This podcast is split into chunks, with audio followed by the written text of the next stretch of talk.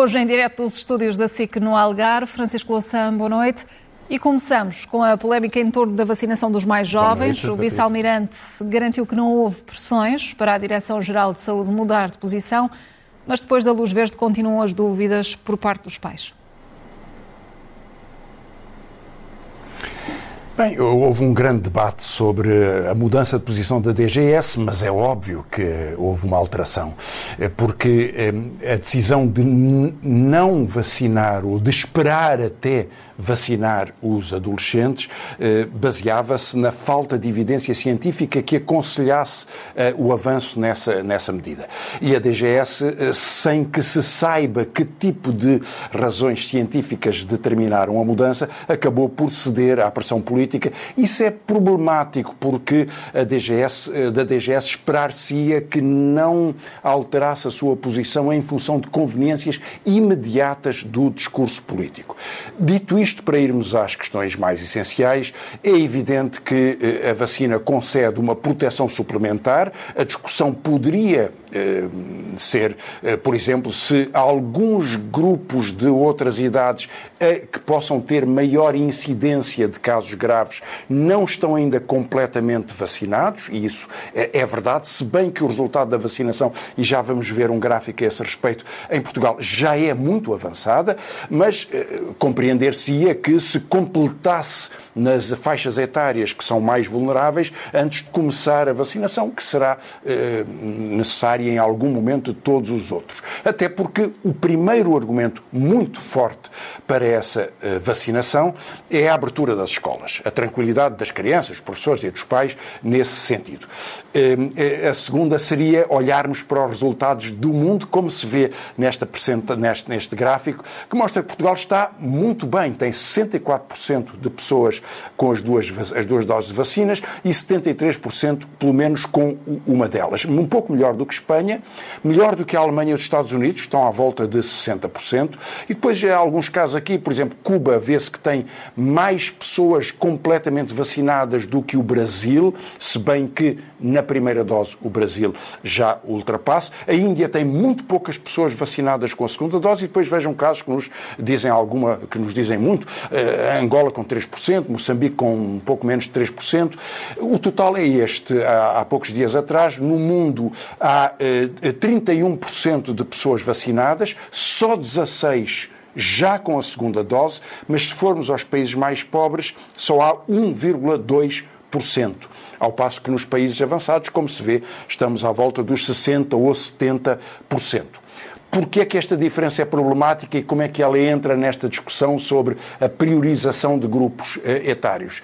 Porque se percebe que se uma parte muito importante do mundo não tiver a vacinação, então a possibilidade de se reproduzirem estirpes novas e de se criarem variações e mutações no vírus é muito maior, porque é uma população geral muito maior para esta, eh, para ser o lugar de, de expansão eh, do vírus. E, portanto, é um risco para essas populações, é um risco mesmo para os países onde a vacinação está mais avançada, o mundo tem uma vacinação completa, incluindo os países pobres que é onde vive a maior parte da população do mundo, ou então a nossa proteção será sempre muito pequena. Veja-se como é que o efeito da variante Delta alterou os dados sobre a vacinação. Portanto, é uma boa medida, eh, é um bom sinal que Portugal esteja muito avançado, ainda bem, é um bom sinal que haja países já avançados, é um péssimo e assustador reflexo da realidade que eh, alguns países mais pobres, uma parte muito importante do mundo, ainda esteja entre 1% e 2% da, eh, da vacinação. Portanto, continuaremos a viver com o vírus enquanto assim acontecer. Hum. Francisco Louçã, um outro uh, sinal da realidade, o relatório sobre as alterações uh, climáticas, que foi conhecido esta semana, mais preocupante do que se previa? Sim, Patrícia, muito mais preocupante é o, a grande revisão que o, o, Instituto das Nações Unidas, o IPCC, eh, faz desde 2013, há oito anos que não havia um estudo tão detalhado. O que tinha feito foi no contexto da preparação da Cimeira de Paris, que eh, eh, assentou em algumas medidas e algumas metas, metas indicativas, não ultrapassar uma subida de 2 graus centígrados da temperatura média do, do, do mundo em relação ao período pré-industrial e tentar chegar, mas as medidas eram muito pouco consistentes a esse respeito, a uma meta de não chegar, não ultrapassar 1,5% de aumento em graus uh, centígrados. O que este relatório diz é que na melhor das hipóteses, na melhor das hipóteses, ou seja, considerando o que já está a ser feito e os melhores planos que não sabemos se vão ser executados, chegaremos em 2040 a uma subida de 1,4%. E, portanto, a ideia de que no século XXI não se ultrapassasse 1,5% ou 2% está posta de lado. Não se conseguirá com o que hoje está em cima da mesa de promessas e de medidas mais consistentes. Mas ainda vamos a tempo de inverter Bom, os, os cenários traçados. Paris, Francisco Louçã, ainda vamos a tempo de inverter os cenários traçados? o que é que é está é a ser feito? O que é que falta fazer? Bom, é, essa é mesmo, essa é a mesma questão. Uh, o, o relatório é muito pessimista a esse respeito, porque diz que com as metas de, do Acordo de Paris não se chegará uh, ao que se pretende. Uh, mas, em segundo lugar, uh, e portanto são precisos novos, novos, novos métodos, novos objetivos, novos instrumentos, novas formas de conduzir a política de transição energética, a política de transição alimentar e a política de transição climática em geral. A segunda conclusão importante e essa é talvez a mais dura de todas, é que a responsabilidade primeira destas alterações é dos seres humanos. Nós somos a pior espécie que vive no planeta Terra. Somos a, mais, a espécie mais perigosa, os humanos. Portanto, não resulta de condições naturais, resulta sobretudo da fabricação dos uh, seres humanos. E, portanto, a conclusão uh, é que eh, este processo é irreversível. Nós vamos ver uh, um gráfico, Patrícia, quando a Regi o puder colocar, de uma das conclusões, o grafismo é do, do, do, do IPCC e do público, sobre as secas extremas. Uh, e o, e, o, e, o efeito, o efeito que é previsto. Portanto, o que se vê é que as, esta alteração climática, as, as, zonas a vermelho neste gráfico são as zonas que se espera neste relatório que sejam mais afetadas pelas secas, como se vê é o sul dos Estados Unidos, a América Central, o Brasil e, a América, e, a América, e, o, e o, norte da, da, da, América do Sul, eh, toda a zona do Chile, depois a África do Sul, Moçambique, uma parte da África, uma parte da Austrália e a zona do Mediterrâneo, incluindo a Península Ibérica. Nós somos das principais vítimas eh, nesta previsão tão eh, preocupante do, deste relatório sobre os efeitos de alterações climáticas em secas. Eh, o relatório alerta para alguns dados, eu só para citar, citar alguns brevemente, eh, diz-nos, por exemplo, que o degelo do Ártico pode provocar quatro vezes mais emissões de CO2 e de outros gases com efeito estufa do que eh, os efeitos da atividade humana, da atividade industrial, da produção de energia, da queima, da queima de, combustíveis, de combustíveis fósseis. Diz-nos que as flore... com o aquecimento global, as florestas e os oceanos começam a, ser, a ter menos capacidade sumidora do, do CO2 e já há indicação de que a Amazónia, um dos grandes pulmões do, do planeta, já estará a emitir mais do que o CO2 que absorve e as florestas seriam um dos grandes aliados da defesa eh, do, eh, do, do, do, ambiente, em termos de, de, de reter uma parte do, do, do CO2. Eh, e, portanto, isto, eh, este, este relatório, a que António Guterres chamou um alerta vermelho, eh, um, eh, para, para, tentar insistir sobre a necessidade de, na próxima cimeira eh, que se realiza agora, daqui a pouco tempo, eh, se possam adotar outro tipo de metas, altera, altera muito o panorama do, do, do debate político, porque insiste na necessidade de eh, apressar, estruturar e aprofundar medidas de eh, intervenção na transição das energias, das habitações, do transporte, das formas de alimentação, do tipo de agroindústria, ou seja, no conjunto das formas de vida eh, que sustentam a, a espécie humana no, no nosso planeta. Isto tem um problema. É que é preciso medidas muito efetivas, a muito curto prazo e muito sustentadas durante muito tempo, que vão alterar formas de vida que nós temos. Vai deixar de haver o automóvel como nós o conhecemos, talvez haja o automóvel eh, elétrico. A União Europeia prevê que até 2035 nós só teríamos ter automóveis elétricos, mas nem é muito seguro que os automóveis elétricos sejam uma alteração suficiente devido à dificuldade das baterias e da reciclagem das baterias. Em qualquer caso, o transporte terá que mudar significa que algumas comodidades que nós hoje temos, viajar de avião a um preço muito barato para destinos longínquos ou de médio curso, desaparecerão e algumas outras normas sobre a forma de vida terão que ser substituídas por outras que certamente aceitaremos como confortáveis, mas muito diferentes das atuais, que alterem alguns dos padrões de vida que nós temos. Isso tem provocado eh, protestos, os gilets jaunes, os, os coletes amarelos em França, que protestaram contra um aumento do preço dos combustíveis. Nós vamos ter muita alteração de preços e até de disponibilidade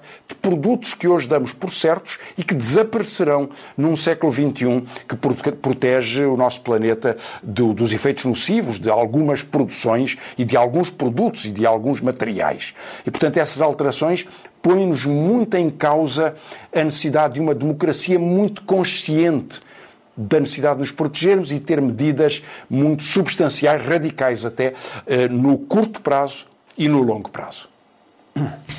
Francisco Louçã, vamos olhar para os um, alertas, neste caso sobre as autárquicas, a polémica em torno dos orçamentos, como o de Rui Moreira, com a campanha mais cara, a segunda mais cara é de Carlos Moedas. Como se prepara uma campanha autárquica e o que implicam estas eh, discrepâncias, diferenças nos orçamentos e no, no que é investido? Bom, Rui Moreira ficou muito ofendido por ter havido a notícia de que a sua campanha seria a mais cara do país. Creio que a de Isaltino e a de Carlos Moedas em Lisboa não ficam muito longe.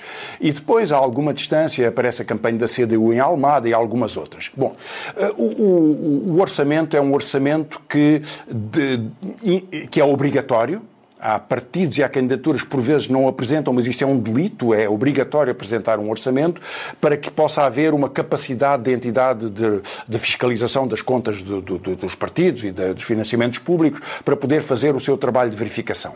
E depois é até importante porque, em função da, dos resultados eleitorais, há um pagamento de uma parte das despesas por parte do Estado que depende também da execução desses orçamentos e, naturalmente, da base documental. Portanto, é um assunto sério.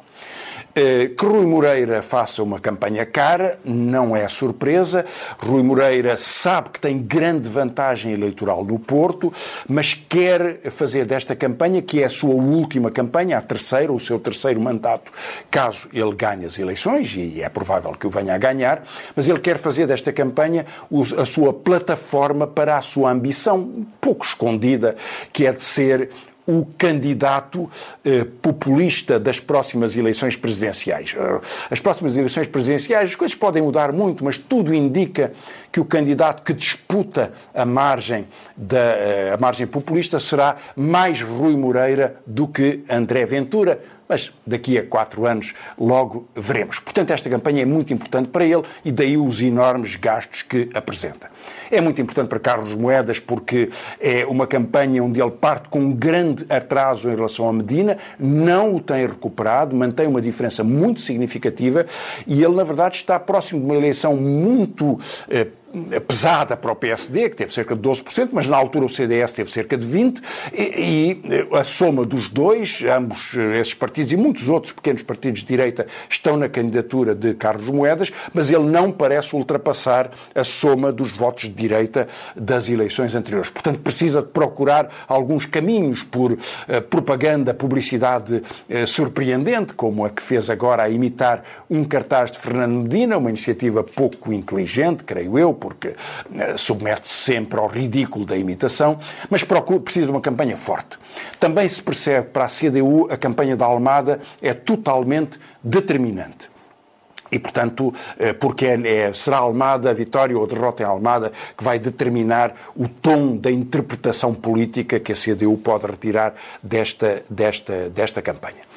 Ehm, é claro que, no conjunto, eu já o disse aqui, ehm, eh, António Costa, eh, o Partido Socialista e António Costa partem com vantagem significativa, já têm uma maioria das câmaras, e António Costa tem feito algo que reaparece nas suas últimas entrevistas, que é sublinhar que as candidaturas autárquicas, ele não diz as do PS, mas percebe-se a que é que ele está a referir, estão, são portadoras da promessa da chuva de milhões de euros do PRR, do Plano de Resiliência, eh, eh, que, foi, que são os donativos da União Europeia no contexto do pós-pandemia. Eh, é claro que haverá uma parte de execução destes fundos que tem que ver com poderes autárquicos, mas há um nítido exagero sobre esta gestão, aliás, contraditório com a promessa de que já metade destes fundos estão contratualizados. Bom, se já metade estão contratualizados, quando eh, agora se começa a poder ir ao banco, como dizia numa expressão algo polémica o próprio Primeiro-Ministro, percebe-se que não são as eleições de outubro, de, de, final de setembro, que vão determinar os caminhos pelos quais as autarquias se vão mover nesse contexto. Mas há posicionamentos que têm sido feitos um por estes político. dias. E esse jogo político, aliás, é preocupante. Sim, é, é um, são declarações que têm, têm, têm, vindo a ser feitas. É, tem sido muito sistemático este apelo de que, eh, atenção, a eleição dos autarcas são os que vão ter o cheque, ou os que vão gerir este cheque. Mas, eh, e portanto, desse ponto de vista, o, o Partido Socialista tem procurado aproveitar a vantagem desta promessa eh, procurando, aliás, manter uma certa, eh, digamos, uma garantia de estabilidade e de permanência. A entrevista de hoje de António Costa, já agora uma palavra sobre isso, no Expresso, é muito significativa porque ele vem dizer que não quer fazer nenhuma remodelação. Ele dedica uma parte da entrevista a explicar porque é que pressionou a DGS começar já a vacinação às crianças e aos, aos, aos adolescentes, para, para, dizer melhor. Eh, precisou de fazer esta entrevista devido a esta oscilação e à mudança de posições da DGS, mas outra parte da entrevista é dedicada a explicar que não haverá remodelação. As pressões tinham sido muitas, havia a expectativa até, será que antes das autárquicas isso poderá acontecer? Depois das autárquicas, antes do orçamento, logo a seguir ao orçamento, há uma semana entre as autárquicas e o orçamento, é um tempo demasiado curto, mas será que vai haver remodelação ou não? E ele diz que não que não. Não quer que os seus ministros tenham qualquer dúvida sobre isso. Isto, repare, eh, Patrícia, não quer dizer que não haja remodelação. Não há nenhum primeiro-ministro que anuncie numa entrevista que em algum dia próximo vai fazer uma remodelação. Faz de um dia para o outro e apresenta feita. Portanto, a resposta em si mesmo um ponto é final natural. Nas Mas a pressão surgido... das últimas semanas... Talvez. Talvez. Porque as pressões foram muitas nas últimas semanas. Eh, aqui, aqui na, na SIC, Marcos Mendes chegou a fazer uma lista dos ministros que ele entendia que eram inquestionáveis, o que com alguma elegância quer dizer que os outros ministros são todos questionáveis, uns sairiam, outros não. Tentou fazer até depois de insistir sobre a necessidade dessa remodelação.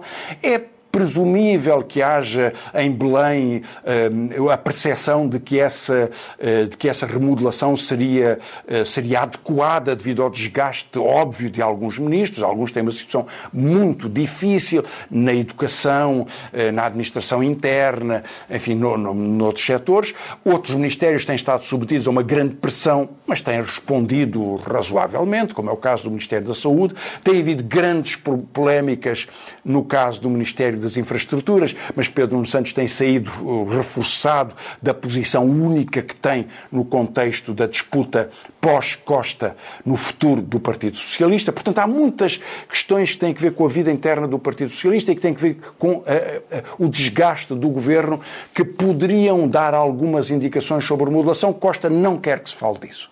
Isso tem um custo para ele que é manter ao, ao, longo do próximo ano de 2022 e 2023, depois deste Congresso do Partido Socialista que não terá história, eh, manter este tabu eh, sobre se se recandidata ou não, visto que eh, para fazer uma remodelação ele tem que explicar aos ministros se a remodelação é por dois anos, se é a expectativa de disputar uma eleição e de poder haver alguma continuidade do governo, ou se ficam na dúvida até ao fim deste, deste mandato, que é uma coisa que naturalmente nenhum ministro ou candidato a ministro tem grande vontade que aconteça. E, portanto, para terminar tudo isto, Costa pôs uma pedra em cima do assunto, agora. Não quer dizer que em ocasiões futuras, no Congresso já em setembro, eh, e a partir daí a pergunta vai surgir sempre sobre, à medida que nos vamos aproximando do final deste mandato, se há ou não uma eh, substituição que se possa, eh, que se possa esperar. Francisco Louçã, vamos avançar para hum, o caso de, de, espionagem de adversários políticos, de jornalistas, também por governantes de, de vários uh, países. As uh, revelações, as divulgações, aliás, as divulgações que têm sido feitas revelam o quê?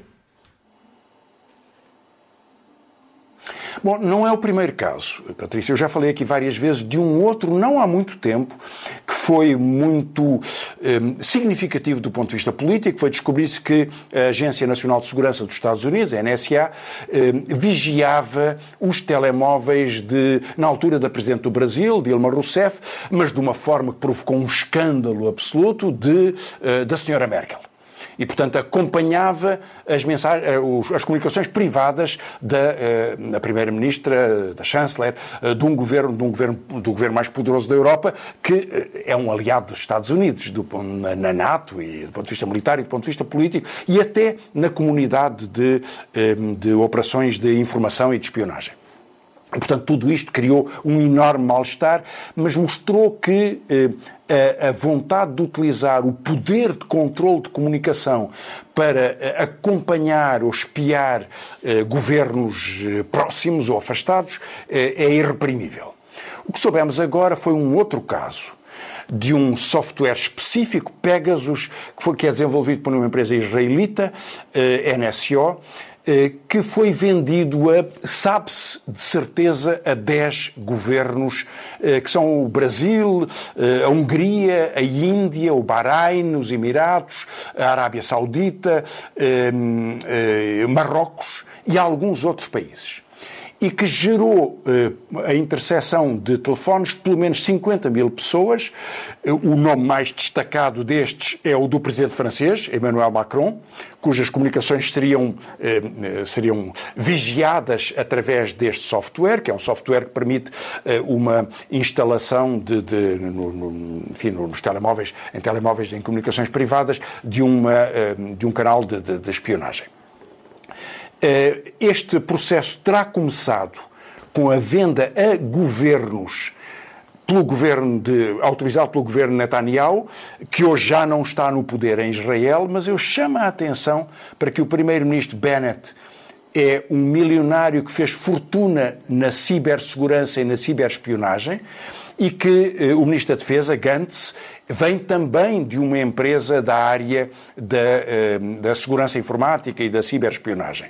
E, portanto, é presumível que a atenção e a proteção deste tipo de empresas altamente especializadas nesta tecnologia eh, possa prosseguir e, que possa ser impulsionada a partir de Israel. No caso que é melhor conhecido, que é o caso da Índia, o primeiro-ministro Modi terá uh, instruído ou terá aceito que se utilizasse este, este, esta vigilância sobre os principais dirigentes do principal partido da oposição, sobre alguns dirigentes de movimentos públicos, sociais, políticos, etc., e sobre jornalistas. E eu queria, e tudo isto é sabido, Tudo isto é sabido. Sabe-se os nomes, sabe-se em que períodos é que isto aconteceu. Aliás, esta lista dos 50 mil eh, telefones que eh, teriam sido vigiados é conhecida e pelo menos 10 mil destes nomes já foram identificados. Foi aí que se soube que Macron estava a ser eh, vigiado, apesar de, naturalmente, a França ter eh, instrumentos competentes de contra-espionagem contra e de contra-interseção, contra em particular do seu, do seu presidente e da, fim, das suas autoridades mais importantes. No caso da Índia, sabe-se exatamente quem é que o governo de Modi, um governo autoritário, populista, de extrema-direita, eh, tem, vindo a perseguir. E eu lembrava um episódio passado. Nixon, presidente dos Estados Unidos, foi obrigado a demitir-se, por caso não o tivesse feito, o Congresso norte-americano demiti-lo-ia, porque se descobriu que tinha decidido uma operação de colocação de microfones na sede do partido adversário, o Partido Democrata, eh, no hotel Watergate, em Washington. Daí o nome do escândalo Watergate. Foi porque tentou vigiar as comunicações dos seus adversários políticos. E veja bem o que se passa agora. Modi fê-lo, sabe-se como fez, sabe-se quando é que o fez, sabe-se porquê é que o fez, mas evidentemente não há nenhuma consequência parecida com aquela que ocorreu no país mais poderoso do mundo, no governo mais poderoso do mundo e no homem mais poderoso desse governo, que é Richard Nixon, o presidente dos Estados Unidos. Não acontece nada porque este, a, a, facilidade com que nos desviamos para governação autoritária, que, to, que banaliza a ideia de uma violação dos direitos fundamentais dos jornalistas, dos, dos, eh, partidos políticos, dos adversários internos, dos de, dirigentes políticos de um país, passou a ser incólume neste contexto. Talvez por isso eh, a perturbação criada pela revelação deste, do uso deste, deste software seja tão importante. Não foi muito falado em Portugal, foi muito discutido na imprensa internacional e com boas razões, porque é um assunto de enorme gravidade e de enorme seriedade. E vamos avançar para o momento zen desta semana. Uma explicação só de, um pouco mais detalhada desta vez, Patrícia, se me der uns segundos. Há poucos dias atrás, o Congresso do Brasil votou uma proposta de emenda constitucional apresentada pelos aliados do Presidente Bolsonaro, que procurava instituir a obrigatoriedade do voto impresso contra o voto eletrónico. Há mais de 25 anos é a regra da votação no Brasil e que tem funcionado de uma forma eh, alheia a qualquer escândalo. Nunca houve nenhuma prova de fraude. O sistema sistema eletrónico tem eh, vulnerabilidades e ele deve ser muito bem pensado antes de ser instaurado em qualquer caso, mas o Brasil é um dos países que o faz há mais anos, com grande segurança e com uma vantagem muito importante. Comparando com processos eleitorais na América Latina, em particular, percebemos a importância desta vantagem. É que na noite das eleições, meia hora depois de fecharem as urnas, sabe-se imediatamente o resultado. Se como acontece no Peru, ou como aconteceu eh, na Venezuela, ou como aconteceu na Bolívia, se demoram dias ou às vezes semanas a apurar os votos, cria-se uma enorme instabilidade política, sobretudo quando há incerteza ou quando há polarização e agressividade eleitoral. Saber-se imediatamente quem ganhou tem um enorme benefício porque permite concluir as eleições e dar autoridade aos eh, vencedores. E, portanto, eh, qual é o problema de Bolsonaro? É que ele está tão longe de Lula nas sondagens, hoje está com 25%, ele precisa de 50% para ganhar, está tão longe de Lula nas sondagens para as eleições que, que, que ocorrem daqui a, daqui a pouco menos de um ano, eh, que eh, começa a alegar que as eleições são fraudulentas. Não aconteceu nada, nunca aconteceu há mais de 25 anos, mas ele começa a antecipar que pode perder e a fazer uma manobra à Trump, dizer se perder, então ganhei. E, portanto, há esta votação. O que é que Bolsonaro faz? Um desfile militar à frente do Parlamento brasileiro, com 40 carros militares que vinham do Vietnã, a coisa não correu bem, eh, não foi muito impressionante, mas esta chamada dos militares é a chave da política de Bolsonaro. E hoje o momento zen é sobre um dos factos dessa chamada dos militares. Bolsonaro decidiu nomear mais de 100 oficiais generais dos três ramos das Forças Armadas marchais. O cargo de marechal foi abolido no Brasil em 1967. Está a ver há quantos anos? Há 50 anos, mais de 50 anos. e foi retomada em 1980 para o caso dos generais que conduzam tropas em batalha. Em batalha. Há 40 anos é assim a regra. E de repente há 100 novos marechais nomeados por Bolsonaro. De uma forma totalmente ilegal. Isto são, são generais de papel. Não fizeram guerra nenhuma, portanto não há nenhuma justificação. Qual é a razão para isto? E isto inclui um ministro do atual governo, Heleno, o general Heleno, e muitos outros, incluindo um coronel do Exército, muito famoso no Brasil, que já morreu há sete anos atrás e que é postumamente nomeado Marechal, o Coronel Ustra, que foi o homem que torturou Dilma Rousseff e que é um dos heróis de Bolsonaro. Sete anos depois é nomeado Marechal, saltando quatro postos na sua na carreira militar, apesar de já ter morrido, eh, como, como, como é bastante evidente. A única razão é esta: é que o Marechal tem uma pensão maior do que o General. E, portanto, estão a ser garantidos postos fictícios com uma solenidade enorme a 100 oficiais no Brasil para lhes oferecer pensões mais eh, vantajosas. E o que nós vamos ver neste momento, Zen, é uma eh, simples lista destes militares para sabermos, para vermos quem eles são, para vermos quantos são e para vermos até que ponto pode chegar a ameaça à democracia e o apelo à um, participação de uh, militares pela razão tão comezinha como de uma pensão, uh, o apelo que é feito para a sua participação em ameaças antidemocráticas. E vamos e então ver. Francisco Louçã, boa noite e até para a semana.